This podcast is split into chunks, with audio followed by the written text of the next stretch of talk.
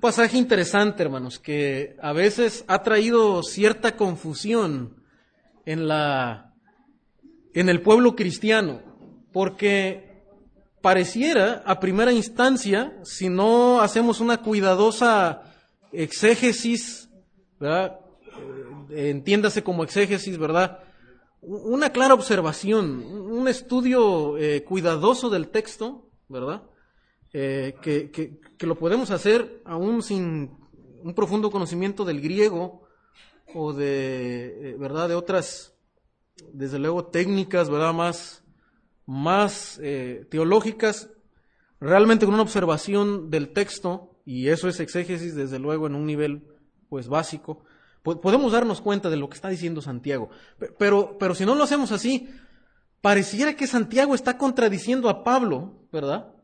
Eh, porque parece que Santiago está diciendo que, que, la salvación se obtiene por las obras, pero vamos a, vamos a dar cuenta que no está diciendo eso, no está contradiciendo a Pablo. Es otra la intención de Santiago, él está, es otra la pelea de Santiago, lo, lo que está intentando luchar por, porque el pueblo cristiano entienda, ¿verdad? Eh, un, me acuerdo que un profesor de, de, Biblia, ¿verdad? En la universidad decía, e, es como si Pablo está peleando de este lado, ¿verdad? E, está sacando su espada, está peleando una batalla. Y Santiago está de espaldas, ¿verdad? Peleando otra batalla. No, no están opuestos ellos. No están opuestos, están peleando por la misma causa, ¿verdad? Pero con, con diferentes eh, aspectos, ¿verdad? En diferentes lados de la batalla. Pero es la misma batalla, ¿verdad? La, Biblia no se puede contradecir, no se contradice, es palabra de Dios.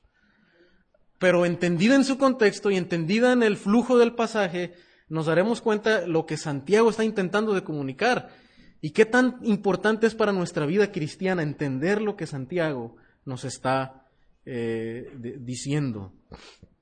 La proposición, hermanos, de este, de este sermón, o la tesis de este sermón, podría resumirla de esta manera que una sola confesión de labios no necesariamente es suficiente para autenticar la fe. Esta, esta, esta confesión, esta fe, debe ser autenticada o demostrada con obras de justicia. E, e, este es el, punto tal vez del pasaje, ¿verdad? Que la, la, fe, la confesión de labios, ah, no meramente es suficiente para autenticar la fe, la fe se, autentica, se garantiza, se demuestra con obras de justicia. Comenzando en el verso 14 dice, hermanos míos, ¿de qué aprovechará si alguno dice que tiene fe y no tiene obras? Una pregunta retórica, o sea, ¿de qué aprovecha? En, verdad, trae provecho decir que tenemos fe. Note que Santiago no, no está apelando, ¿verdad?, a, la, fe que justifica como la que habla Pablo, ¿verdad?, primero, sino que comienza hablando de una confesión de fe. Noten, y, y es importante observar cada palabra del texto, hermanos, porque ahí está la clave. Note lo que dice Santiago, dice, si alguno dice que tiene fe, ¿verdad? O sea, Santiago está aquí eh, apelando a la confesión de la persona, aquel que dice, yo tengo fe. ¿Verdad? Entonces, dice, podrá, dice, y no tiene obras, podrá ah, la fe salvarle, o sea, esa fe que él dice que tiene, o sea, esa, esa, esa clase de fe, ¿verdad? ¿Podrá salvarle? Porque Santiago empezará a hablar, ¿verdad? De que hay una clase de fe de la que comienza a hablar que, que solamente es una confesión de labios, ¿verdad? Pero que no está acompañada con obras, de justicia que autentican la fe. Dice, esa clase de fe, si pudiéramos decirlo así, ¿verdad? En una paráfrasis, o sea, ¿podrá esa clase de fe salvarle?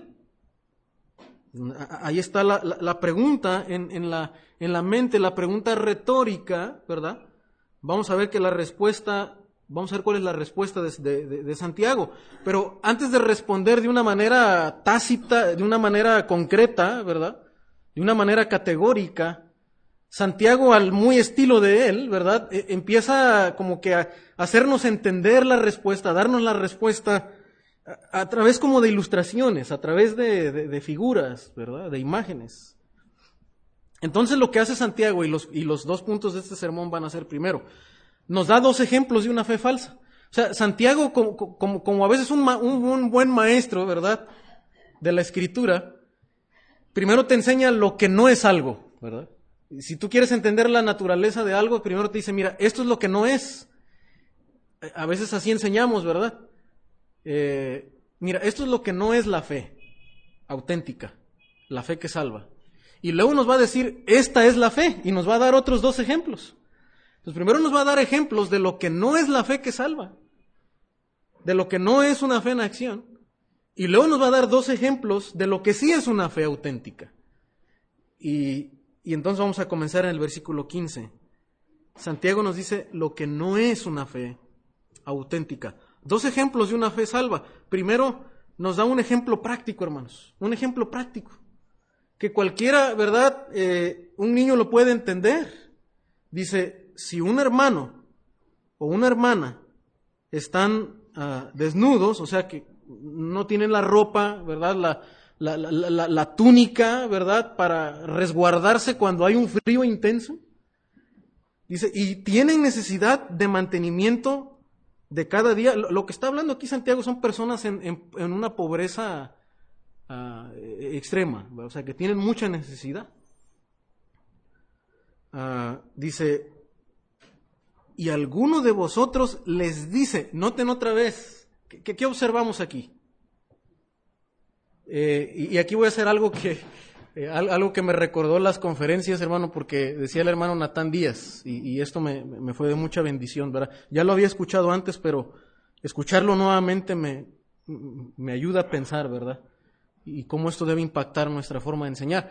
Porque dice él, mira, aún discipulamos desde el púlpito, cuando, cuando enseñamos a la iglesia a cómo deben estudiar la escritura.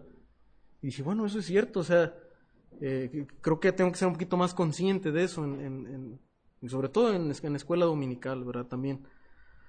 Y me gustaría que noten algo, porque esto usted lo puede hacer también cuando estudia la escritura en su casa. Hay algo que se repite, hermanos. ¿Qué se repite en estos, por lo menos en estos primeros tres versículos? Bueno, hermanos, porque eh, desde luego está hablando a creyentes, ¿verdad? Muy bien, este, le está hablando a los, a los creyentes, hermanos de la congregación, de la iglesia de Jerusalén. Pero algo interesante, hermano, y que otra vez eh, es parte del punto de Santiago en su exposición, es les dice. Noten, por ejemplo, dice, si alguno dice, ¿verdad? Que ese es el punto. El, punto es que este, este tipo de, creyente que está ahí congregado, él dice que tiene fe. Entonces, el ejemplo, ¿verdad?, de Santiago va en ese mismo tenor. Versículo 16 dice, si alguno de vosotros les dice, otra vez, el punto está en lo que decimos, ¿verdad? Entonces, dice Santiago, te pone un ejemplo de la vida práctica. Mira, cuando un, hermano está en una, en una profunda necesidad, de hecho, en el, en el capítulo 1, al final del capítulo 1, Santiago está, eh, termina hablando de en ese capítulo de la religión pura. Y cómo la religión pura, ¿verdad?, cuida de, de, personas que están en una profunda necesidad y te da un ejemplo de ellos. Dice, es el huérfano y la viuda, ¿verdad? Entonces, Santiago está hablando de ese tipo de, hermanos en la congregación que están en una, en una, en una pobreza, pues, extrema, ¿verdad? y, que requieren de la ayuda de los, de los creyentes. Entonces Santiago trae otra vez ese ejemplo de la vida práctica, ¿verdad? Y dice, mira, ¿de qué aprovecha si tú le dices a ese hermano que tiene frío, ¿verdad? No, no tiene la, eh, está desnudo en el sentido de, que tiene frío, no tiene la ropa adecuada para resguardarse del, del crudo frío, ¿verdad? Y tú únicamente y, también dice que, que, tiene hambre, ¿verdad? Tiene necesidad de mantenimiento de cada día. O sea, este es un hermano que está en tal pobreza que a veces no tiene para comer al otro día. Y entonces tú únicamente le dices, ¿verdad?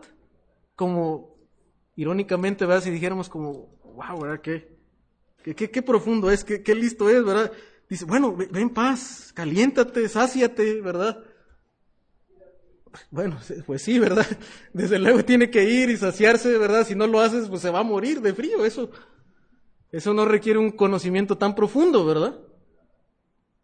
Y solamente le dices eso, bueno, ve, caliéntate, sáciate, ¿verdad? Pero, dice, no le dais las cosas que son necesarias para el cuerpo, para su necesidad de, de protección, ¿verdad? Dice Santiago la pregunta otra vez, ¿de qué aprovecha? Y desde luego, ¿verdad? En la mente, seguramente de los, de los creyentes, sin responder, ¿verdad? Sin que Santiago tenga que decirle de una manera categórica, mira, esta es la fe que salva, esta es la clase de fe que tiene que tener el, el, creyente. Hermano, a través de ejemplos y de preguntas le está retórica diciendo, mira, esto es lo que no es la fe. E, esto es lo que no es la fe auténtica que un cristiano debe demostrar, ¿verdad? Porque solamente decir que tengo fe no es de mucho provecho, dice Santiago, ¿verdad? E, esto no es de mucho provecho. Tú le puedes decir a una persona, ve y sáciate, pero eso no le va a quitar el frío, ¿verdad? Y eso no le va a quitar el hambre. Lo que está diciendo Santiago es que, cuando una persona solamente dice, oye, yo tengo fe, y tengo mucha fe, eso no necesariamente quiere decir que una persona verdaderamente tiene una fe en, el corazón, ¿verdad? Y verdaderamente tiene una fe que, que, salva, que, eh, que transforma su vida. Y, y, desde luego, hermano Santiago tampoco está contradiciendo las palabras que nosotros tenemos allá en Hechos, donde dice que si confesares con tu boca que Jesús es el Señor pero luego note lo que dice la siguiente frase, y creyeres en tu corazón. Habla de un conocimiento del corazón, de, ah, de una confianza plena en el Señor. Ellos estaban viviendo en tiempos de persecución. Decir que creías en, en, el, en Jesús te costaba la muerte, ¿verdad? O sea, no era una confesión así superficial de labios. Confesar que Jesucristo es el Señor era decir, Jesucristo es el Señor y está por encima, Él es el Señor, ¿verdad? O sea, César no es el Señor de señores, ¿verdad? Él es un Señor, es el emperador, pero Jesús es el Señor. Y decir eso le, costaba a los cristianos la vida, ¿verdad? Santiago no está contradiciendo eso. O sea, Santiago está hablando, hermano, de una confesión meramente superficial, ¿verdad? de labios, que, no aprovecha. Dice, no aprovecha, así como no aprovecha decirle a una persona, abrígate, come, pero si no le das las cosas, eh, eh, decirlo es vano, ¿verdad? Santiago nos está animando, hermanos, a que la clase de fe del creyente que, los creyentes debemos tener y profesar debe estar acompañada de, una, de acciones, de un accionar, ¿verdad? que autentica esa clase de, fe que nosotros decimos tener. En versículo 17, entonces Santiago, ¿verdad? Ya llega a un punto donde explícitamente, ¿verdad? Y de manera contundente dice, mira, hermanos, así también, y cuando usted ve la palabra también, es claro que lo que Santiago está haciendo es una ilustración, ¿verdad? Solo que Santiago primero nos dio la ilustración y luego nos da la declaración. A veces nosotros en la predicación, a veces damos las declaraciones y luego ponemos una ilustración. Santiago casi como que lo está haciendo eh, al revés, ¿verdad? Primero nos da las preguntas, nos hace pensar en el problema, luego nos da una ilustración y cuando ya captó, ¿verdad? La mente del, del oyente en la ilustración, entonces te da la declaración. ¿Y cuál es la declaración? Versículo 17 dice, así también la fe si no tiene obras, ¿qué dice? Es muerta en sí misma. O sea que lo que Santiago nos está queriendo llevar, hermanos, es a que pensemos en una fe viva, en una fe auténtica y verdadera. Y dice, mira, la fe que no tiene obras, que no está acompañada con las obras, ¿verdad? ¿Qué dice? Está muerta en sí misma. O sea, no es verdadera fe, es lo que está diciendo Santiago. No es verdadera fe, no es una fe auténtica es mera confesión de labios. Y, nos damos cuenta, hermano, entonces que Santiago no está diciendo que la fe no salva. Él no está contradiciendo a Pablo.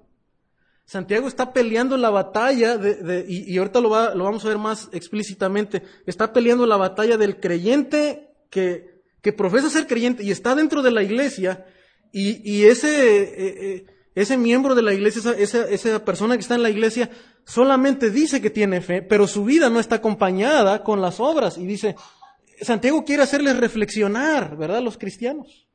Y le dice, hermanos, mediten un poco y piensen, ¿verdad? Esa clase de fe, cuando no está acompañada por obras, está muerta. Y como que Santiago empieza a subir de tono, ¿verdad? Está subiendo de tono en su exposición y de manera categórica dice, está muerta. Ya como que ese ejemplo, ¿verdad? Esa declaración de que está muerta, ya, ya, ya, ya nos, ya como que nos debe hacer preocuparnos, ¿no? Ya nos debe preocupar. Entonces, eh, note que también Santiago ya ha venido, hermanos, hablándonos de este tema. No es un tema que está tocando eh, nuevo en su epístola. Note Santiago 1.22, por ejemplo. Solamente que lo, lo empieza a ampliar el tema. Santiago está ampliando su tema de, la fe y las obras, la relación entre la fe y las obras. Pero ya en 1.22, noten, noten lo que Santiago dijo. Dice, pero sed hacedores de la palabra y no tan solamente oidores, engañándoos a vosotros mismos. O sea, a Santiago le preocupan, hermano, que los cristianos nos conformemos con oír sin hacer, ¿verdad?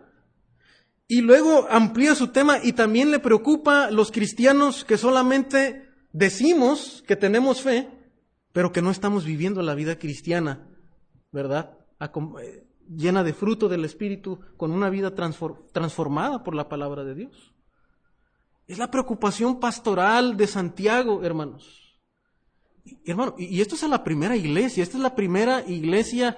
Santiago es el primer libro de la Biblia que se escribió. Estamos hablando entre los años 50 por ahí, son los primeros cristianos. La mayoría de ellos son judíos que se están convirtiendo al Evangelio. Entonces muchos de estos cristianos judíos podrían tener cierta confusión porque sabían la ley, sabían la palabra, muchos de ellos estaban conociendo a Jesús ya y podían estarse conformando, hermanos, con solamente conocimiento o simplemente con una declaración de decir yo tengo fe, yo creo, yo creo en Dios, yo creo en Cristo, ¿verdad?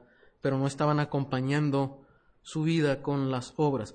Pero hermano, esta enseñanza no solamente es de Santiago, realmente lo que está haciendo Santiago es una resonancia, un eco de las enseñanzas de Jesús, del Señor Jesús. Noten Mateo 7:21, si quiere no lo busque, yo se lo voy a leer, pero seguramente usted lo va a identificar, ¿verdad? Claramente. Mateo 7:21 dice, no todo el que me dice, Señor, Señor. Otra vez, ¿cuál es la clave en estas palabras? Me dice, ¿verdad? Me dice. Esto es lo que está diciendo Santiago. Alguno dice que tiene fe. Alguno le dice, ve y sáciate. Ese es el punto. Y ese es el punto del Señor acá. No todo el que me dice Señor, Señor entrará en el reino de los cielos, sino el que hace la voluntad de mi Padre que está en los cielos. ¿Está, ¿Está enseñando Jesús salvación por obras? No, hermano. Estaría contradiciendo lo que el Señor Jesús dijo anteriormente. El Señor cuando empezó a predicar dijo, arrepentíos y creed en el Evangelio. Dijo, crean en mí, ¿verdad? El, el, que cree en mí, aunque esté muerto, va a vivir, ¿verdad? Y el llamado de Jesús a cada una de las personas con las que estuvo en encuentro era que creyeran en Él. Jesús nunca enseñó salvación por obras, enseñó salvación por fe. Pero, otra vez, el punto del Señor es, es que muchos dicen aquel día me dirán, Señor, Señor, ¿verdad? Pero el Señor dice, no todo el que me dice Señor, Señor, no, todo el que externamente con solo palabras dice, ¿verdad? Sino el que hace la voluntad de mi Padre. O sea, tú, el hacer la voluntad de Dios, hermano, autentica otra vez la fe de una persona. Eso es lo que está diciendo Jesús. Dice, muchos me dirán en aquel día, Señor, Señor. Lo repite, ¿verdad? Y, y note inclusive, hermano, la, la, el, tipo de, de, acciones, de, de, confesiones públicas, inclusive de tener un ministerio público que, que, hacen mucha clase de personas, pero que en el día del juicio, el Señor que conoce los corazones, ¿verdad?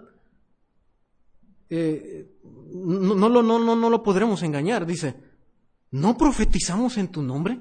O sea, personas que predicaron, que hablaron, ¿verdad? Que, que dijeron cosas, de, inclusive de, de, de, la, palabra. Dice, y en tu nombre echamos fuera demonios. Inclusive hicieron cosas espectaculares. Y en tu nombre hicimos muchos milagros. O sea, sí usaban el nombre de Cristo, ¿verdad? Pero eran falsos profetas, eran falsos maestros. Como los hubo en el Antiguo Testamento, también los hubo en la época de Jesús y los habría, ¿verdad? También en la época apostólica. Y los hay todavía. Personas que usan el nombre de Jesús, pero que son falsos maestros. Y dice el Señor, entonces les declararé. Una cosa es lo que ellos declaran, pero otra cosa es lo que el Señor va a declarar. ¿Verdad? Dice, nunca os conocí, apartados de mí, hacedores de maldad. El punto está, otra vez hermano, en que hubo un contraste, ¿verdad? Entre lo que ellos dijeron, usaron el nombre del Señor, pero ¿cómo, cómo se identifica que, fue un falso maestro? ¿Por qué? Porque hacían la maldad. Ah, leyendo un poquito ah, hace unas semanas, hermanos, el, libro de, de, Fuego Extraño, entre paréntesis, y se lo recomiendo si no lo ha leído, porque él habla, el pastor MacArthur habla acerca del, del movimiento carismático, eh, no está diciendo que todos en el movimiento pentecostal son falsos maestros. Eh, yo creo, ¿verdad?, que aún personas de, no meramente bautistas, hay, hay, personas que son salvos, ¿verdad? No, no podemos categorizar, ¿verdad?, de, de, esa manera. Desde luego, también hay denominaciones que no creen el Evangelio y tenemos que decir contundentemente que están en el error, ¿verdad?, no conocen a Cristo que precisamente creen en una salvación por obras, lo que Santiago no está enseñando. Pero hay movimientos evangélicos que creen en Jesucristo y creen que la fe los puede salvar. Bueno, dentro de esos movimientos hay cristianos que son salvos. Pero de lo que habla el pastor MacArthur en este libro, hermanos, es que en la historia del movimiento carismático ha habido falsos maestros. ¿Y sabe cómo, cómo se ha sabido que son falsos maestros? porque han sido partícipes, hermanos, de escándalos públicos. Y él da información documental e inclusive eh, yo entré a, YouTube, ¿verdad?, para ver videos de, líderes, ¿verdad?, de movimientos eh, religiosos que fueron, hermano, partícipes de escándalos públicos, ¿verdad? Estoy hablando de cuestiones inmorales. Eso es lo que está diciendo Jesús que hay personas que han usado el nombre de, Él, ¿verdad? Y se han dicho que son cristianos, pero al final sus malas obras, ¿verdad? Demostraron que no eran maestros verdaderos de la, de la palabra, Porque amaron más la maldad y no estaban siguiendo los, los caminos del Señor. Entonces, eso es el punto otra vez de Santiago, hermanos. Es un eco de la enseñanza de Jesús. El principio en este punto, hermanos, otra vez es que la fe es autenticada por obras de justicia. Dice un comentarista, y esto es interesante lo que le decía, Santiago va subiendo de tono en su epístola. Y dice un comentarista, cuando a la fe le faltan las obras, no es solamente un defecto estético, sino una cuestión de vida o muerte. Porque eso es lo que dice Santiago. La fe, si no tiene obras, ¿qué dice? Es muerta en sí misma. O sea, eh, eh, no es un detalle estético, no es que nada más le queremos adornar, ¿verdad? Con las obras. No, eh, el punto dice es que es cuestión de vida o muerte, porque hermanos, si, si nuestra confesión de fe, si decimos que tenemos y creemos en Jesucristo, pero nuestra vida no está acompañada con el fruto del Espíritu, bueno, Lamentablemente eso indica que no hay vida espiritual dentro de una persona. Y esa persona puede estar dentro de una iglesia y puede decir que es cristiano, ¿verdad? Y que creyó en Cristo o que recibió a Cristo. Pero hermanos, si su vida está caracterizada por una ah, constante vida de desobediencia, ¿verdad? De rebeldía al Señor, de, de pecado. Eso es, lo que, eso es lo que caracteriza su vida, lamentablemente. Y tristemente, hermano, está muerto en pecado. Necesita vida espiritual, necesita la vida de Cristo. Eso es lo que Santiago, hermano, quiere hacer reflexionar a la iglesia, ¿verdad? A los hermanos de la iglesia en Jerusalén y a cada uno de nosotros. No que a veces no, no debemos hacer una confesión pública. De hecho, la confesión pública de nuestra fe, ¿sabe cuál es? Es el bautismo. Cuando una persona se bautiza, ¿verdad? ¿Qué, ¿Qué, está diciendo? ¿Qué le está diciendo a la congregación? ¿Qué le está diciendo al mundo? Que, que es un seguidor de Cristo, que cree en Jesucristo. Es una confesión pública. Santiago no está diciendo que las confesiones públicas sean malas en sí. Santiago está diciendo que la confesión pública, al paso del tiempo, hermano, debe empezar a demostrar con buenas obras que esa confesión pública es auténtica.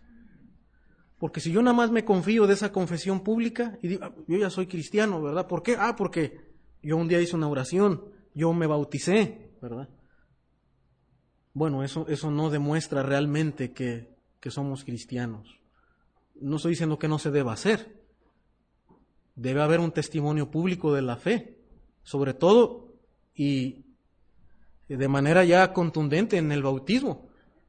Pero esa fe pública debe ser autenticada por nuestras buenas obras, por una vida transformada.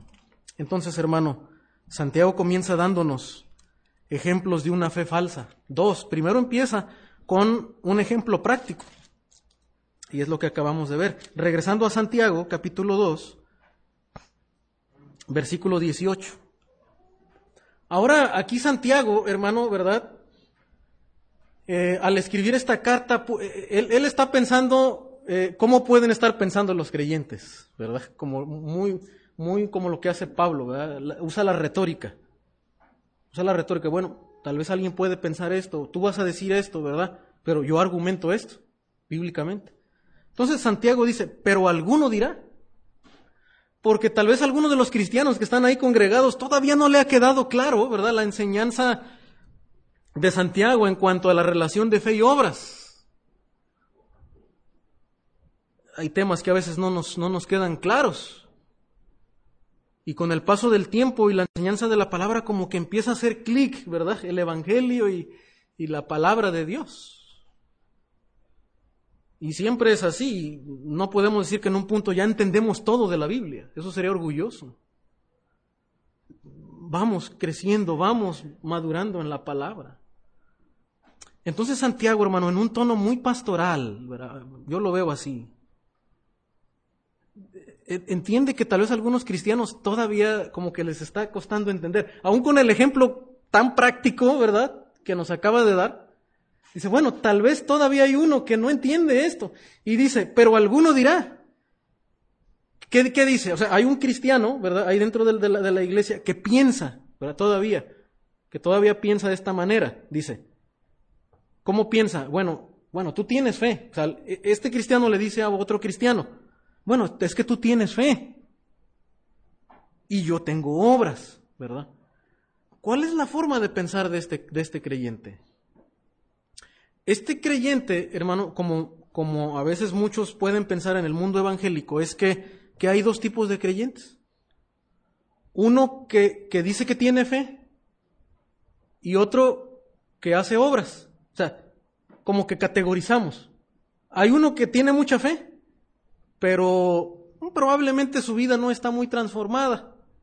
Sabe de la Biblia, conoce de la Biblia, eh, dice que cree, ¿verdad? Puede explicar inclusive el Evangelio, por lo menos en teoría, pero como que su vida no es muy transformada, no, no se congrega regularmente en la iglesia, no tiene relación con otros cristianos, no se ve una vida de obediencia creciente. Uh, hay todavía características de un cristiano no muy, muy auténtico, pero él dice que tiene fe. Y luego hay otro cristiano que dice, mira, es que yo tengo obras, ¿verdad? Como, nosotros lo vemos en, el mundo evangélico, ¿verdad? O en otras denominaciones. Por ejemplo, algunas personas del, del, grupo católico dicen, bueno, la verdad es que, bueno, ustedes dicen que tienen fe, pero nosotros hacemos obras, ¿verdad? Entonces hacemos obras de caridad, vamos con los huérfanos, vamos con las viudas, vamos a los hospitales y repartimos. Yo tengo obras. Entonces como que, como que se polariza, ¿verdad? O sea, como que los humanos tendemos a polarizar. Y esto no es lo que hace la escritura. La escritura nunca dice, bueno, sí está bien, mira, hay algunos que tienen fe y hay otros que tienen obra, ni está, está bien. Si tú tienes obra está bien, si tú tienes fe también está bien. Porque eso es lo que está diciendo este, este creyente dentro de la iglesia, de la primera iglesia. Entendamos esto, hermano, que son cristianos nuevos en la fe. El cristianismo acaba de empezar y todavía hay cristianos que no les, no les, no les queda claro, ¿verdad? Porque vivieron todo el tiempo en la religión judía por la ley del Antiguo Testamento, ¿verdad? Y todavía algunos como que les cuesta entender la relación entre la fe en Cristo y las obras. Es como si dijéramos, un hermano, ¿verdad? Que era católico tal vez, que era adventista o de otro movimiento que enfatiza mucho la, salvación por obras. Y, este creyente está entendiendo apenas. ya, creyó en Jesucristo, pero en su vida todavía como que de repente algunos pasajes no encuentra bien la conexión. Este es el tipo de cristianos que tenemos en Jerusalén. Entonces dice, dice Santiago, todavía hay algún hermano que dice, bueno, tú tienes fe y yo tengo obras. Cree que hay dos clases de cristianos. Y dice, y yo te mostraré mi fe por mis obras. Santiago explica y dice, no, mira, no es que hay dos clases de cristianos, uno que tiene fe y otro que tiene obras. No, el punto, dice Santiago, hermanos, es que la fe debe ser demostrada como? Por las obras, ese es el punto, dice Santiago. O sea, no, no existen dos clases de cristianos, existe un tipo de cristiano. El verdadero cristiano tiene fe, pero su fe es demostrada por qué? Por sus frutos y por sus obras, ¿verdad? Entonces, no hay dos clases de cristianos dentro de la iglesia. Más bien lo que sucede, hermano, lo que dijo el Señor es que a veces hay no cristianos dentro de la iglesia, ¿verdad? Dentro de la congregación. ¿Cuál es la tarea? Bueno, seguir aclarando el Evangelio. Pero también como escuchamos en las conferencias, hermano, es la importancia de la membresía. Porque la membresía, ¿verdad? ¿Se acuerdan cómo decían los hermanos? Es como tener el pasaporte, ¿verdad? Es reconocer quién es ciudadano del reino de Dios. Y la iglesia tiene esa autoridad. La iglesia tiene autoridad. Al final de cuentas, ¿cómo? Yo no puedo ver el corazón de usted. La iglesia no puede ver el corazón. Pero lo que sí se ve con el paso del tiempo, ¿qué es? Las obras, hermano. Y es ahí donde la iglesia tiene la responsabilidad de evaluar, ¿verdad? La vida de las personas y decir quién se ha conducido como un auténtico creyente y por lo tanto miembro de la iglesia y quién con el paso del tiempo no muestra evidencia de verdadero cristianismo y con el paso tal vez tenga que ser removido de la, de la membresía. ¿verdad? Entonces, ese es el punto, hermano. No hay dos clases de creyentes, ¿verdad? Solamente uno que tiene fe auténtica y que su fe auténtica es garantizada y justificada en ese sentido de justificada, y ahorita lo vamos a explicar, porque justificar también se usa en el sentido de, de autenticar, de, garantizar algo. Es autenticada y justificada por su vida transformada. Entonces, ahí está el punto como que Santiago hace un, eh, una pausa, ¿verdad? Antes de seguir con el siguiente ejemplo. Y Santiago piensa que algunos cristianos todavía pueden estar en una dicotomía, ¿verdad? Y toma tiempo para explicarles esto y decirles contundentemente, no, hermanos, solamente hay un cristiano que es demostrado por sus obras. Luego, versículo 19, hermanos, le va a dar el segundo ejemplo. El segundo ejemplo. Aquí estamos en, dos ejemplos negativos, ¿verdad? ¿Se acuerdan que empezamos diciendo? Hay primero lo que no es la fe auténtica, lo que no es una fe verdadera. Un ejemplo de la vida práctica, el que está, el que tiene frío, el que tiene hambre. Y luego, dos, y luego otro ejemplo del mundo espiritual. El segundo ejemplo es de la vida terrenal. El que tiene frío, usted y yo lo entendemos perfectamente. El segundo ejemplo es del mundo espiritual. Pero lo vamos a entender, aunque desconocemos mucho del mundo espiritual, ahorita vamos a ver que lo vamos a entender por algo que el Señor Jesús dijo. Versículo 19, ¿tú crees que Dios es, es uno? Y si esta persona es judío, ¿verdad? Él va a decir, por supuesto que sí, ¿verdad? Es como si usted le preguntara, ¿usted cree que la salvación es a través de Jesucristo? ¿Usted qué va a decir? Yo, espero que no diga lo contrario, ¿verdad? usted va a decir que sí. O, si yo le dijera, ¿usted cree que Jesucristo es Dios? ¿Y que existe la Trinidad? Sí, ¿verdad? Ah, bueno, Santiago, hermanos, a hermanos judíos, desde luego que si les dice, ¿tú crees que Dios es uno? Sí, esto se lo enseñaron desde que tenía dos años, ¿verdad? O menos tal vez, sus papás se lo enseñaron. Dios es uno, ¿verdad? La, la, la, declaración, ¿verdad? El, el, el Shema. Oye Israel, Jehová nuestro Dios, Jehová uno es. Esto estaba en la mente del judío. Dice, bien haces. Ahora, hermano, lo, lo siguiente que va a decir Santiago, Santiago empieza a subir de tono como que si no entendiste por los ejemplos más sencillos, ¿verdad? Ahora te voy a poner ejemplos un poquito más drásticos. Como que, como que para que tu mente, ¿verdad? De repente vea lo radical que es el Evangelio. Porque el Evangelio es radical. Dice, también los demonios creen y tiemblan.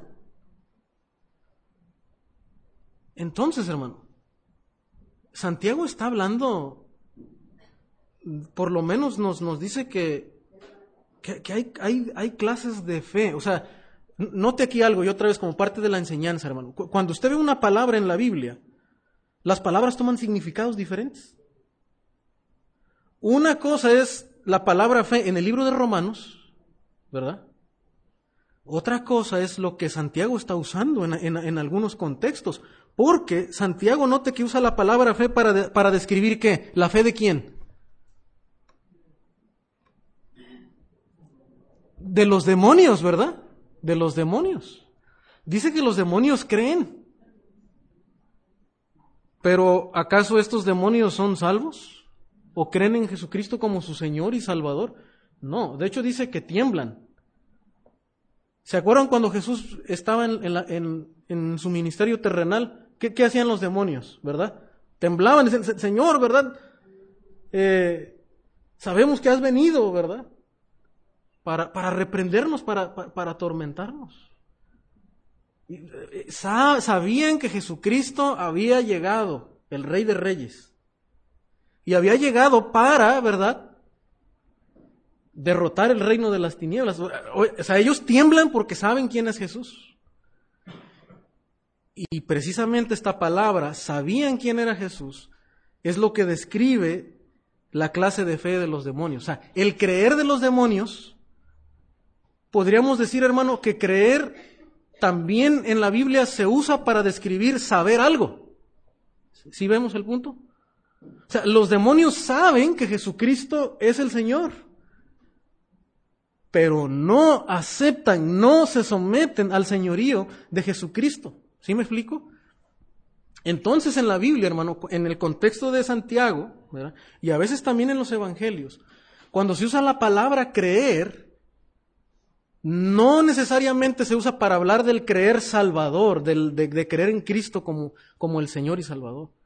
A veces se usa simplemente para describir lo que una persona sabe acerca de algo. Noten, por ejemplo, entonces que Santiago está dándole dos descripciones al, al fe, a la fe o al creer. Una fe que solamente dice que tiene fe o que dice creer diríamos que es una fe confesional, una fe que declara algo. Y luego Santiago habla de una fe que es mera, mero conocimiento, mero conocimiento, pero que tampoco está acompañado con sumisión a Dios, porque los demonios también saben que Jesucristo es el Señor, pero no aceptan el señorío de Jesucristo ni obedecen a la voluntad de Jesucristo. Antes están siguiendo a quién? A Satanás. Y van a ser juzgados, ¿verdad? Finalmente por el Señor. Entonces Santiago le dice, mira, ¿tú crees que Dios es uno? O sea, o tú sabes que Dios es uno. El judío lo sabía perfectamente. Como usted y yo podemos saber, ¿verdad? Que la salvación es a través de Jesucristo. ¿Lo, lo saben? Sí, muchas personas lo saben, hermano. Personas en el mundo evangélico, tanto bautistas como de otras denominaciones evangélicas, podrían afirmar, ¿tú crees que la salvación es únicamente a través de Jesucristo? Y le van a decir, sí, amén.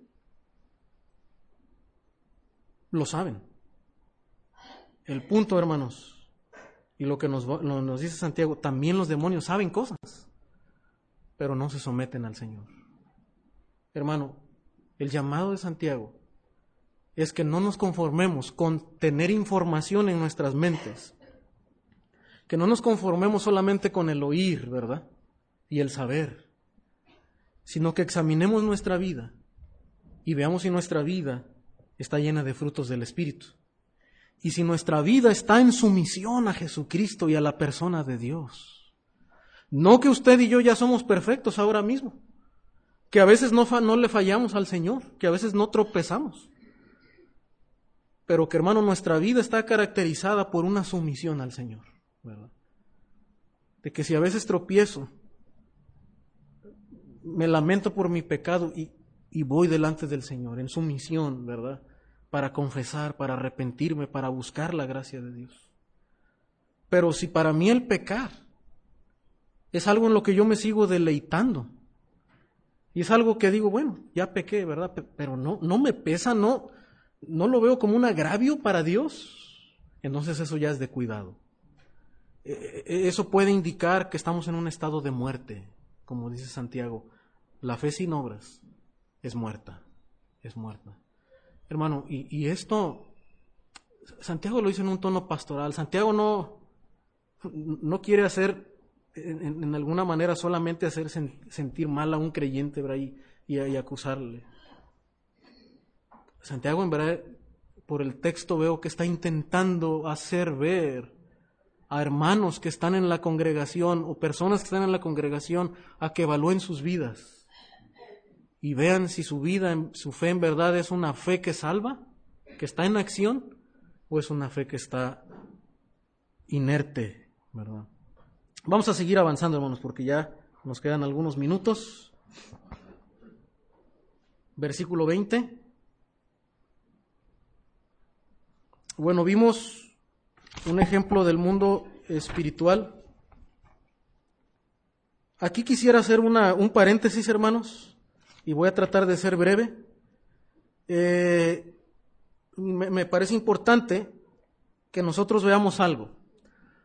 Cuando hablamos de buenas obras, no estamos hablando solamente de obras de caridad, aunque Santiago dice que una de las señales de una fe que está viva, de una religión pura, es ver por el, más necesitado. Pero no es solamente eso, porque a veces en el mundo evangélico, o más bien en las denominaciones, las personas pueden creer que el hacer buenas obras solamente es hacer obras de caridad. Y no es únicamente eso. Noten que a través de todo el libro de Santiago, y esto lo hice en esta semana y me pareció importante, Santiago de hecho hace un contraste entre lo que son las buenas obras y las malas obras, para que tú veas si entonces tu vida está caracterizada por buenas obras o por malas obras. 1.12, por ejemplo, estoy hablando de Santiago nada más. Usted lo puede hacer tal vez con calma, yo les voy le voy dando los versículos. En 1.12, por ejemplo, las buenas obras son perseverar en las pruebas. O sea, una fe auténtica persevera en las pruebas. Esa es la, esa es la buena obra que hace. Es tardo para irarse. 1.19. Cuida de los más necesitados. Se guarda del pecado. Eso está en 1.19 también. Dice que se guarda sin mancha del mundo. Tiene amor por el prójimo, porque no hace acepción de personas. Hace misericordia. Y luego más adelante en 5.11 dice que la, la, fe la sabiduría dice que es pacífica, amable, benigna. En 5.11 dice que se goza en el sufrimiento, ¿verdad? O sea, la fe auténtica se goza en el sufrimiento. el testimonio que escuchamos hace un rato de nuestra hermana Ivonne, ¿verdad? Se goza en el sufrimiento. Ora, 5.16 al 18 dice que, cuando están enfermos, ah, llama a los, a los, a los ancianos, ¿verdad? Y oran. Y busca al que se extravía. 5.19 dice que si algún hermano está descarriado y le hace volver, salvará de muerte. O sea, el verdadero cristiano, hermano, tiene estas verdaderas obras. Solamente es lo que nos dice Santiago. Hay más en, toda la Biblia. También lo puede ver en Primera de Juan, también lo puede ver en, Gálatas, ¿verdad? También lo puede ver en Efesios. Pero en Santiago también vemos, hermano, que Santiago hace un contraste. Si, usted quiere saber a, qué se refiere con las buenas obras, Santiago lo hace a través de toda su epístola. Y es lo que le acabo de mencionar. Ahora, ¿cuáles son las malas obras? Y note el contraste. No refrena su lengua, ¿verdad? O sea, habla sin pensar, no le importa si va a dañar a alguien, ¿verdad? Y no se arrepiente de ello. Hace acepción de personas. Tiene celos amargos en 3.14 hay contención en su corazón, o sea, siempre está discutiendo, siempre está peleando. Hay hipocresía, hay envidia, hay murmuración en 4.11 y 4.2 la envidia. Hay soberbia, orgullo, ¿verdad? En 4.6, también en 4.16. De hecho, Santiago dice que esta es la raíz de los pecados. Dice que esta es la raíz, la soberbia. Y 5.9, hay queja. ¿Se da cuenta, hermano? las buenas y las malas obras en el libro de Santiago. Las buenas obras, si, si las tenemos, ¿verdad? Si son características de nuestra vida, entonces hablan de una fe auténtica. Si lo que nos caracteriza es lo segundo, lo que le mencioné, entonces hay que analizar, porque probablemente hay una condición fúnebre, ¿verdad? En nuestra vida espiritual. Ahora, si, usted observó algo, hermano, cuando Santiago menciona las buenas obras, ¿a qué se parece esto? ¿A qué le recuerda? En otro libro de la Biblia. Pablo le llama de otra manera, en el libro de Gálatas. Ya, ya le voy a dar muy bien. El fruto del Espíritu. ¿Verdad? ¿No es cierto? Es lo mismo casi. Amor, gozo, paz, paciencia, benignidad, bondad, fe, mansedumbre. Es, el, es la misma teología, hermano es obvio que Santiago no está contradiciendo a Pablo porque su teología es la misma. ¿Quieres ver el fruto del Espíritu? ¿Quieres saber si una persona tiene el Espíritu de Dios? Mira sus frutos. O más bien, mira su fruto, dice, dice Pablo, ¿verdad? Es un solo fruto que tiene todas estas cosas. Y es lo mismo que hace Santiago. Solamente que Santiago no, no, lo pone así como en una lista como Pablo, sino que lo va enseñando a través de, todo su, de toda su epístola, ¿verdad? Y también nos hace una, una lista de las malas obras a través de toda su epístola. Ahí está, hermano, solamente le quería mencionarle esto para que nos diéramos cuenta, porque yo sé que a veces como cristianos decimos, bueno, pero ¿qué son las buenas obras? ¿O qué son las malas obras? ¿Verdad? Bueno, estas son, son, no solamente son acciones externas, tiene que ver con el corazón, con actitudes y formas de pensar y acciones también. Porque alguien también se puede conformar con decir, bueno, yo tengo buenas obras porque hago esto, hago el otro, ¿verdad? Y solamente son acciones o ah, actividades que realizamos dentro de una iglesia. Y no son solamente eso, tiene que ver con el corazón de nosotros. Entonces, hermano, el principio, como ya hemos visto, en resumen de este punto, es que en realidad no existen dos tipos de creyentes. Wayne Grudem, un teólogo eh, muy reconocido, dice lo siguiente, pero el conocimiento de los hechos de la vida de Jesús, su muerte y su resurrección por nosotros no bastan. O sea, una persona puede saber esto. Dice, porque la gente puede saber los hechos y rebelarse contra ellos o no gustarles. Por ejemplo, Pablo dice que muchos saben las leyes de Dios, pero no les agradan. Saben bien que según el justo decreto de Dios, quienes practican tales cosas, dice, merecen la muerte. Sin embargo, no solo las siguen practicando, también se complacen con los que las practican. Y dice que las saben y las entienden, pero no se someten a Dios y todavía las practican y aún se complacen con las que los, los practican. Eso es lo que señala este, este teólogo. O sea, usted puede saber que Cristo murió, resucitó, ¿verdad? Que dio su vida por el pecador, sí, son hechos históricos y hasta pueden ser hasta teológicos. Pero el Señor nos demanda que creamos en Él, nos sometamos a Él, lo sigamos, ¿verdad? Y nos arrepintamos de nuestros pecados. Entonces, hermano, ahí está, ¿verdad? Eh, eh, ¿Cuál es la aplicación, hermano? En primer lugar, corregir nuestro pensamiento. Si usted eh, se da cuenta y dice, hermano, ahora me queda claro, no había visto esto, ¿verdad? No había visto eso, de que solamente hay un tipo de creyente. Y esto debe corregir nuestra, nuestra manera de, pensar, ¿verdad? Pero voy a avanzar e ir al, mundo, al punto al punto 2, antes de ir al punto 2, señalo otro versículo, se me había pasado, Santiago 4, 17 dice, el que al que sabe hacer lo bueno y no lo hace, le es pecado. Otra vez, ¿verdad? Para apoyar el mismo punto. Y el punto 2, hermano, di dos ejemplos de lo que no es la fe auténtica. Y ahora dos ejemplos de lo que sí es una profesión auténtica. Y aquí me voy a ir rápido, hermano, nada más señalo los, los ejemplos, ¿verdad? Regresando a Santiago 2. Santiago sigue su línea de pensamiento, dice, más quieres saber, hombre vano, que la fe sin obras es muerta. Ahora te voy a dar el lado positivo, por, por así decirlo, ¿verdad? Diría Santiago tal vez. Dice, ¿no fue justificado por las obras Abraham nuestro padre cuando ofreció su hijo Isaac sobre el altar? Otra vez, las palabras tienen su significado dentro del contexto. Cuando Santiago está diciendo, no fue justificado Abraham, Santiago, porque obviamente ya lo dijo, ¿verdad? Y ahorita lo va a recalcar, no está diciendo que Abraham no fue justificado por la fe. Pablo en Romanos 3:20 dice que por las obras de la ley, ningún ser humano será justificado. Aquí significa declarar justo. En el libro de Romanos, en este pasaje. Dice, porque por medio de la ley es el conocimiento del pecado. O sea, Pablo enseña claramente en Romanos que por guardar la ley, o por lo menos creer guardar la ley, ¿verdad? Una persona puede ser justificada en el sentido de declarar justo. Este es el significado de, de, en el libro de Romanos. Pero Santiago, aquí está otra vez. Dice, no ves. Y ahí están las observaciones, hermano, eso es clave. ¿Qué decía Santiago al principio? Dice, el que dice, ¿verdad? Tú dices que tienes, el que dice tener. Ahora, Santiago usa una palabra bien clave en este pasaje. Dice, ¿no ves?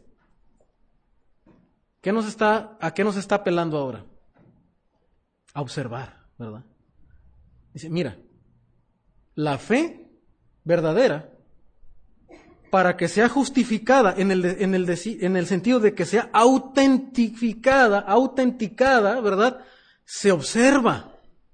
La tienes que observar. La fe de Abraham no fue un mero conocimiento de hechos, es lo que está diciendo Santiago. La fe de Abraham tú la puedes observar, ¿verdad? A, lo largo de la, de la escritura y de la narrativa de Génesis. Tú la puedes observar. Y los judíos pasaron mucho tiempo observando la vida de Abraham, precisamente. Pero no la observaron tal vez con cuidado, ¿verdad?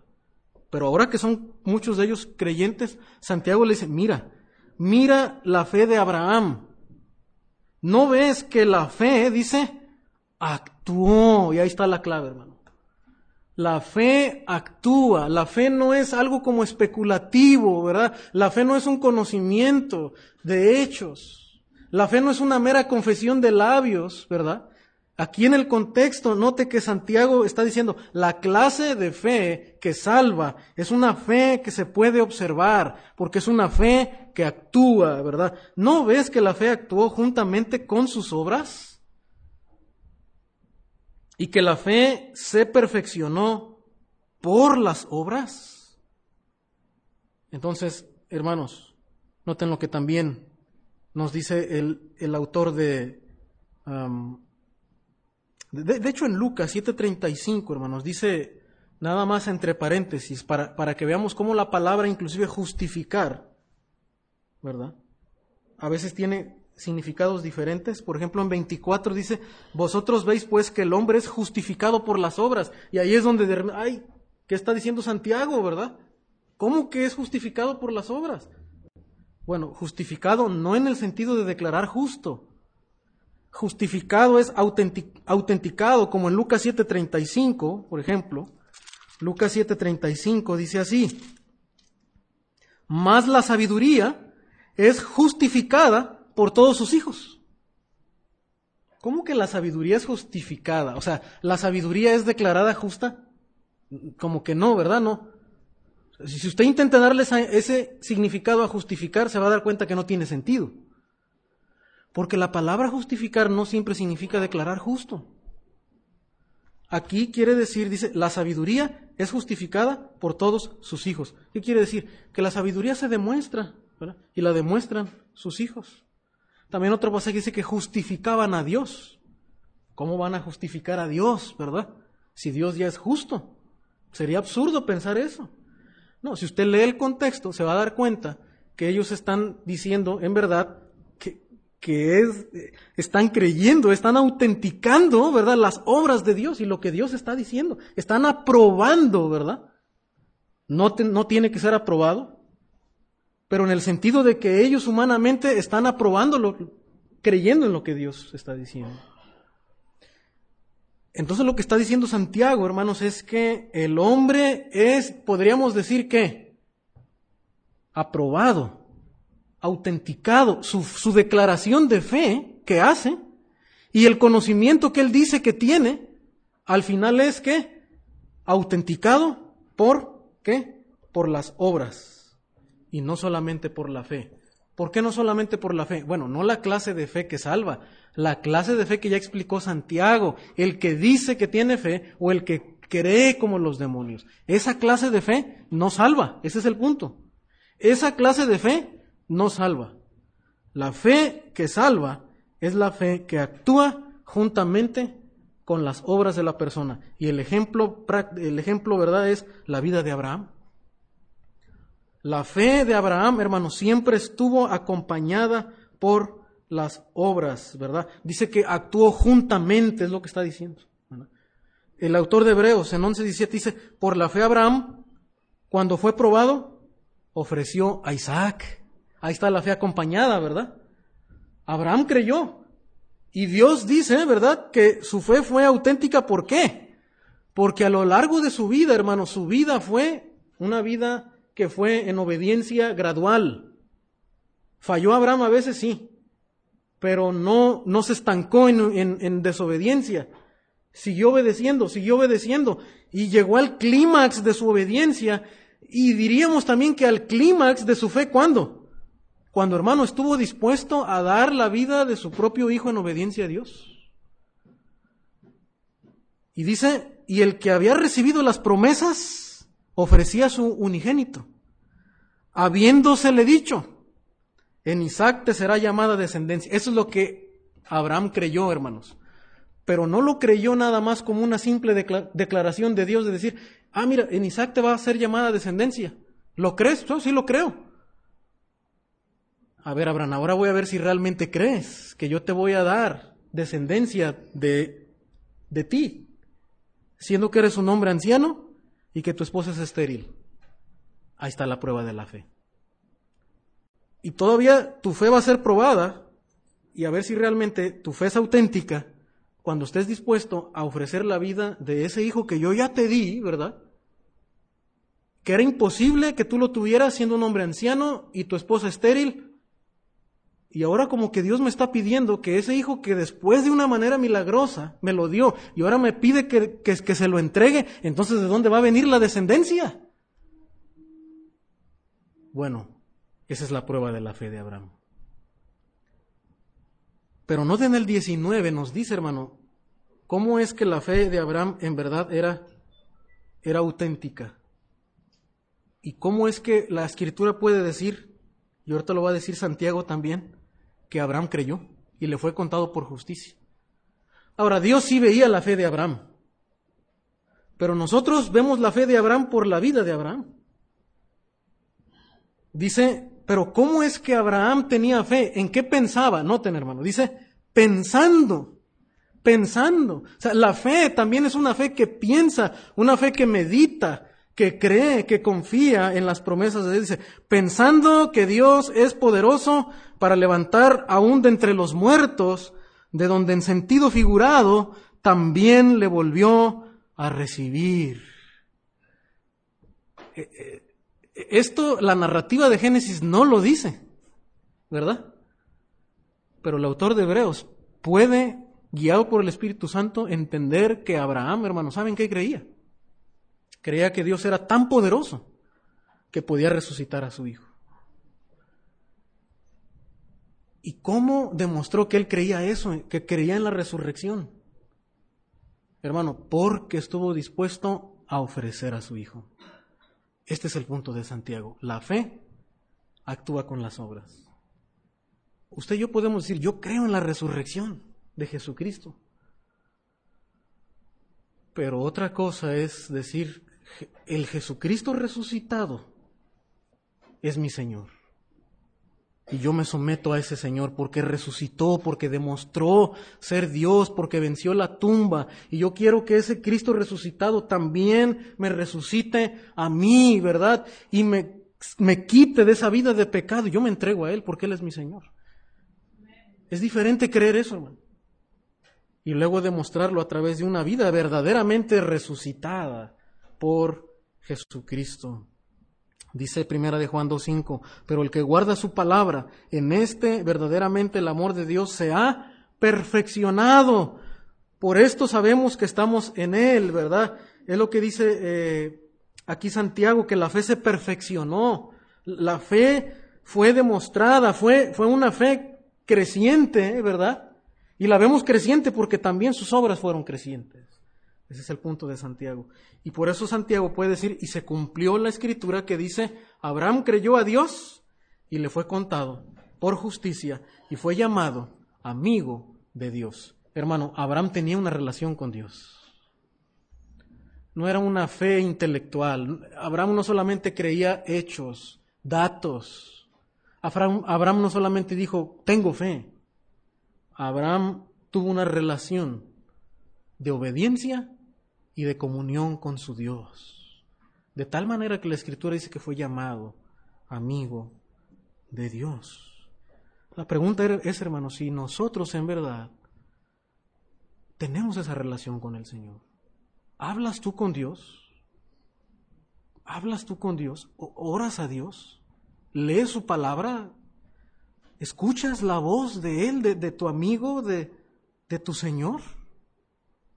¿Te sientes mal cuando tú le ofendes? Cuando usted tiene un amigo y usted ofende a su amigo, ¿cómo se siente? Usted no se siente bien, usted se siente mal. Usted quiere que esa relación sea restaurada. Abraham, hermano, mantenía su relación con el Señor. Quería obedecerle y confiaba en sus promesas. Versículo 24, ahora de manera categórica Santiago puede decir, vosotros veis, ¿verdad? O sea, como que Santiago le dice, le dice a, a las ovejas, a los hermanos, ahora veis, ¿verdad? Ahora pueden observar que el hombre es justificado, se autentica su fe por las obras y no solamente porque dice tener fe, lo estoy parafraseando, dándole el sentido exegético que ya vimos en el texto, hermanos. Sí, sí, sí, observamos eso. No vaya a decir que estoy alterando la Biblia, ¿verdad? Y, me vaya a categorizar como hereje. Le estoy dando el sentido exegético que ya vimos de lo que está diciendo Santiago, comparándolo también con lo que ya dice Pablo, ¿verdad? Y el último ejemplo, hermano, rapidito terminamos. Así también Raab, ¿verdad? Bueno, ahora le, Abraham, pues sí, ¿verdad? Abraham, Abraham es nuestro padre, decían los judíos. Pero ahora un ejemplo no tan, si quisiéramos decirlo tan digno, ¿verdad? De mencionar, por lo menos si pensáramos así, ¿verdad? Dice Raab la ramera, ¿verdad? Y, ahora cada palabra de la Biblia es inspirada, hermanos. Y Santiago se toma aquí el detalle de decir Raab, la que ustedes se, acuerdan de Raab, así como que entre, no, Raab la ramera, ¿verdad? Raab la ramera, lo menciona, ¿verdad? ¿No fue justificada por obras cuando recibió a los mensajeros y los envió por otro camino? O sea que hermano, Raab fue una mujer que en verdad demostró, ¿verdad? Bíblicamente por las obras de Raab, que en verdad estaba creyendo en el Dios de Israel, en Jehová. Ella era una mujer, ¿verdad? Que primero había sido caracterizada por una vida inmoral. Segundo, no era una mujer judía. Y esta mujer demuestra que en verdad creyó en el Dios de Israel, ¿verdad? De hecho, todos los hombres, hermano, que estaban en, en, en la ciudad, ¿verdad? ya habían escuchado del Dios de Israel. De hecho, muchos tenían miedo del Dios de Israel, pero no hicieron nada. Como los demonios que, tiemblan, también muchos de, de la ciudad temblaron, porque Jehová de los ejércitos venía, pero no hicieron nada. Se pusieron en batalla contra el Dios de Israel y se opusieron al Dios de Israel. Pero hubo una mujer que, interesante, que había sido caracterizada por una vida inmoral, pero que, a pesar de eso, creyó en Jehová de los ejércitos y tuvo miedo del Dios de Israel y se sometió al Dios de Israel y obedeció al Dios de Israel de tal manera que dice, recibió a los mensajeros y los envió por otro camino. Ahora dijo mentiras, sí, ¿verdad? Y la Biblia, la Biblia no está diciendo que, que decir mentiras es bueno. Simplemente está demostrando, hermanos, que esta mujer creyó a Dios de tal manera que decidió proteger a los al pueblo de Dios, a los mensajeros de Dios.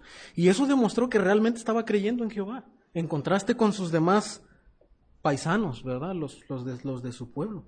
Y eso es lo que dice también Hebreos 11:31. Note, por ejemplo.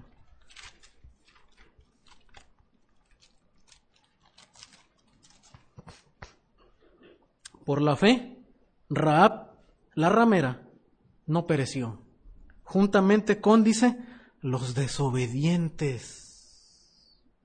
Ahí está el punto. Tenían miedo del Dios de Israel, pero no obedecieron. Ese es el punto. Raab creyó en el Dios de Israel, temió al Dios de Israel y ¿qué hizo? Obedeció. Obedeció al mandato de Dios de proteger a su pueblo. Bendeciré a los que te bendijeren y a los que te maldijeren maldeciré. Raab, yo no sé si de alguna manera, probablemente había escuchado esto. Y Raab decidió bendecir a quién? Al, al pueblo de Israel. Creyó la palabra de Dios y obedeció la palabra de Dios y fue salva. Y por lo menos de ella, hermano. La Biblia dice claramente que tuvo una fe salvadora. De algunos no dice, pero por lo menos sabemos que, Rahab un día sí la vamos a ver, en, la gloria. Porque la Biblia lo dice. Creyó y obedeció a Dios. Finalmente, hermano, con esto terminamos, ¿verdad? Santiago otra vez retoma esta ilustración categórica ¿verdad? Que para la mente, ¿verdad? Una aplicación fuerte, una declaración fuerte otra vez dice, porque el cuerpo sin espíritu está muerto. Esto se entiende totalmente, ¿verdad? El cuerpo sin espíritu está muerto. Y luego dice, así también la fe sin obras está muerta.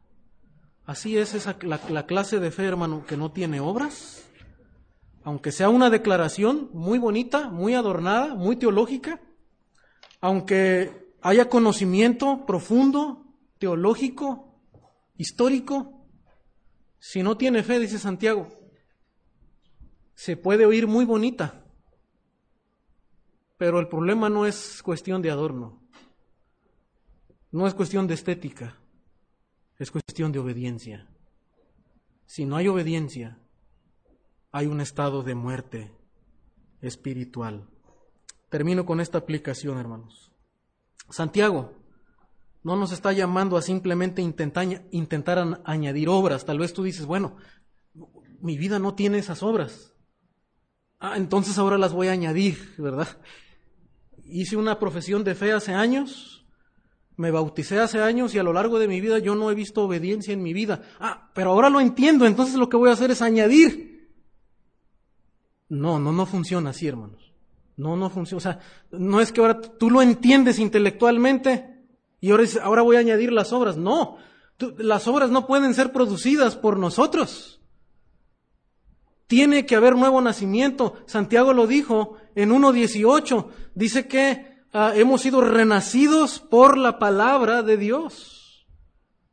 Lo que para poder hacer buenas obras necesitas renacer por el Evangelio, por el Evangelio de Cristo por la obra del Espíritu Santo. Eso es lo que da vida. Por eso el Señor le dice a Nicodemo, tú necesitas nacer de nuevo. ¿Y quién trae el nuevo nacimiento? El Espíritu Santo, a través de la predicación del Evangelio, a través de creer en Jesucristo y arrepentirte. Entonces, si tú te das cuenta en esta mañana que tu vida no, tu fe no está acompañada, acompañada por obras, ¿qué tienes que hacer? Tienes que nacer de nuevo. Tienes que venir de rodillas a Dios y decirle, Señor, yo soy un pecador. Yo necesito nuevo nacimiento. Ahora me doy cuenta que mi fe no es verdadera fe. Dame una fe auténtica. Que tu Espíritu Santo me haga una nueva persona. Que, que, tu Evangelio, que, que, pueda ver la cruz de Cristo, ¿verdad? y caiga rendido a los pies de Jesucristo, reconociendo mis pecados y reconociendo que tú en verdad eres mi Salvador. No hay otro Salvador. Estoy muerto sin, sin Dios. Esa es la fe. Esa es la, la, la respuesta que tenemos que hacer al Evangelio. Si tú solamente intentas añadir obras, eso no funciona así. Es regresar otra vez, ¿verdad?, a una fe por creer en una salvación por obras, y no es así. Las obras las produce el Espíritu Santo en nuestra vida. Tienes que tener el Espíritu Santo morando dentro de ti solamente hasta que somos renacidos por la palabra de Dios. Esa es la aplicación. Si tal vez tú puedes ver, ¿verdad? Tu vida sin fruto, acude a Jesús. Corre a Cristo, como dice ese canto, ¿verdad? Corre a Cristo y correr con un sentido de urgencia, de desesperación, entendiendo que tú no puedes producir buen fruto, que tú necesitas con urgencia la obra de Cristo y el Espíritu Santo obrando en tu vida, que tú no puedes cambiar por ti mismo. Si así lo has intentado hacer hasta ahora y no has podido, eso demuestra que necesitamos correr a Jesucristo, poner nuestra confianza en Él y no en tu propia justicia. Tal vez tú has intentado ser bueno o crees que eres bueno, pero cuando tú ves el fruto del Espíritu, te das cuenta y dices, ah, estas no eran las buenas obras que yo creía tener. Bueno, hermanos, dejemos de confiar en nuestra propia justicia y veamos que en verdad, delante de Dios, no hay justo ni uno.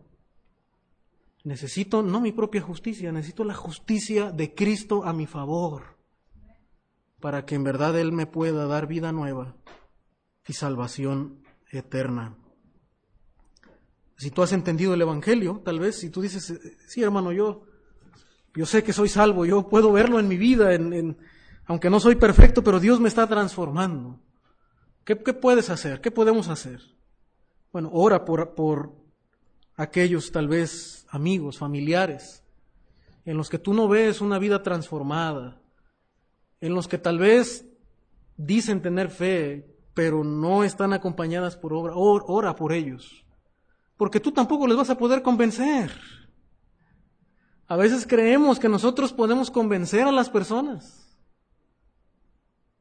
Hermano, lo que, lo que te hizo entender a ti el Evangelio al final de cuentas fue el Espíritu de Dios. Y lo que va a hacer entender a aquel hermano, aquel joven, aquel hijo rebelde, aquel esposo no creyente es el Evangelio y el Espíritu de Dios. Y tenemos que pasar más tiempo en oración, hermanos. Un avivamiento, una época donde hay conversiones en la iglesia o en otros amigos, en personas que se añaden a la iglesia, viene por la oración, hermano. ¿Por qué? Porque es Dios en última instancia, ¿verdad? Quien hace la obra, ¿verdad? Yo solamente, mi tarea es predicar el Evangelio, seguir enseñando la Biblia, seguir explicando, pero la obra la va a hacer el Espíritu de Dios. Tenemos que orar, hermanos. tenemos que seguir enseñando con paciencia.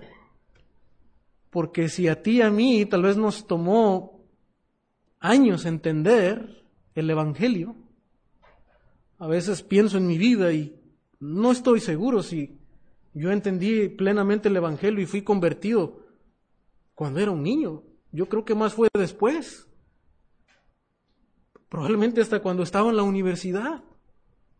Y, y, las clases de teología y la teología bíblica empezaron a ser más claras en mi vida. Puede ser. Tiene que ver cuando empezamos a ver una vida verdaderamente transformada en nosotros. Hermano, y si, a usted y a mí tal vez nos tomaron 20, 30 años, debemos ser pacientes en seguir enseñando el Evangelio, ¿verdad? Y orando para que Dios traiga salvación, ¿verdad? Desde luego esto no deja a un lado la, a veces la, membresía y la disciplina que se tiene que ejercer, pero en lo que respecte a nosotros hacer, pues debemos de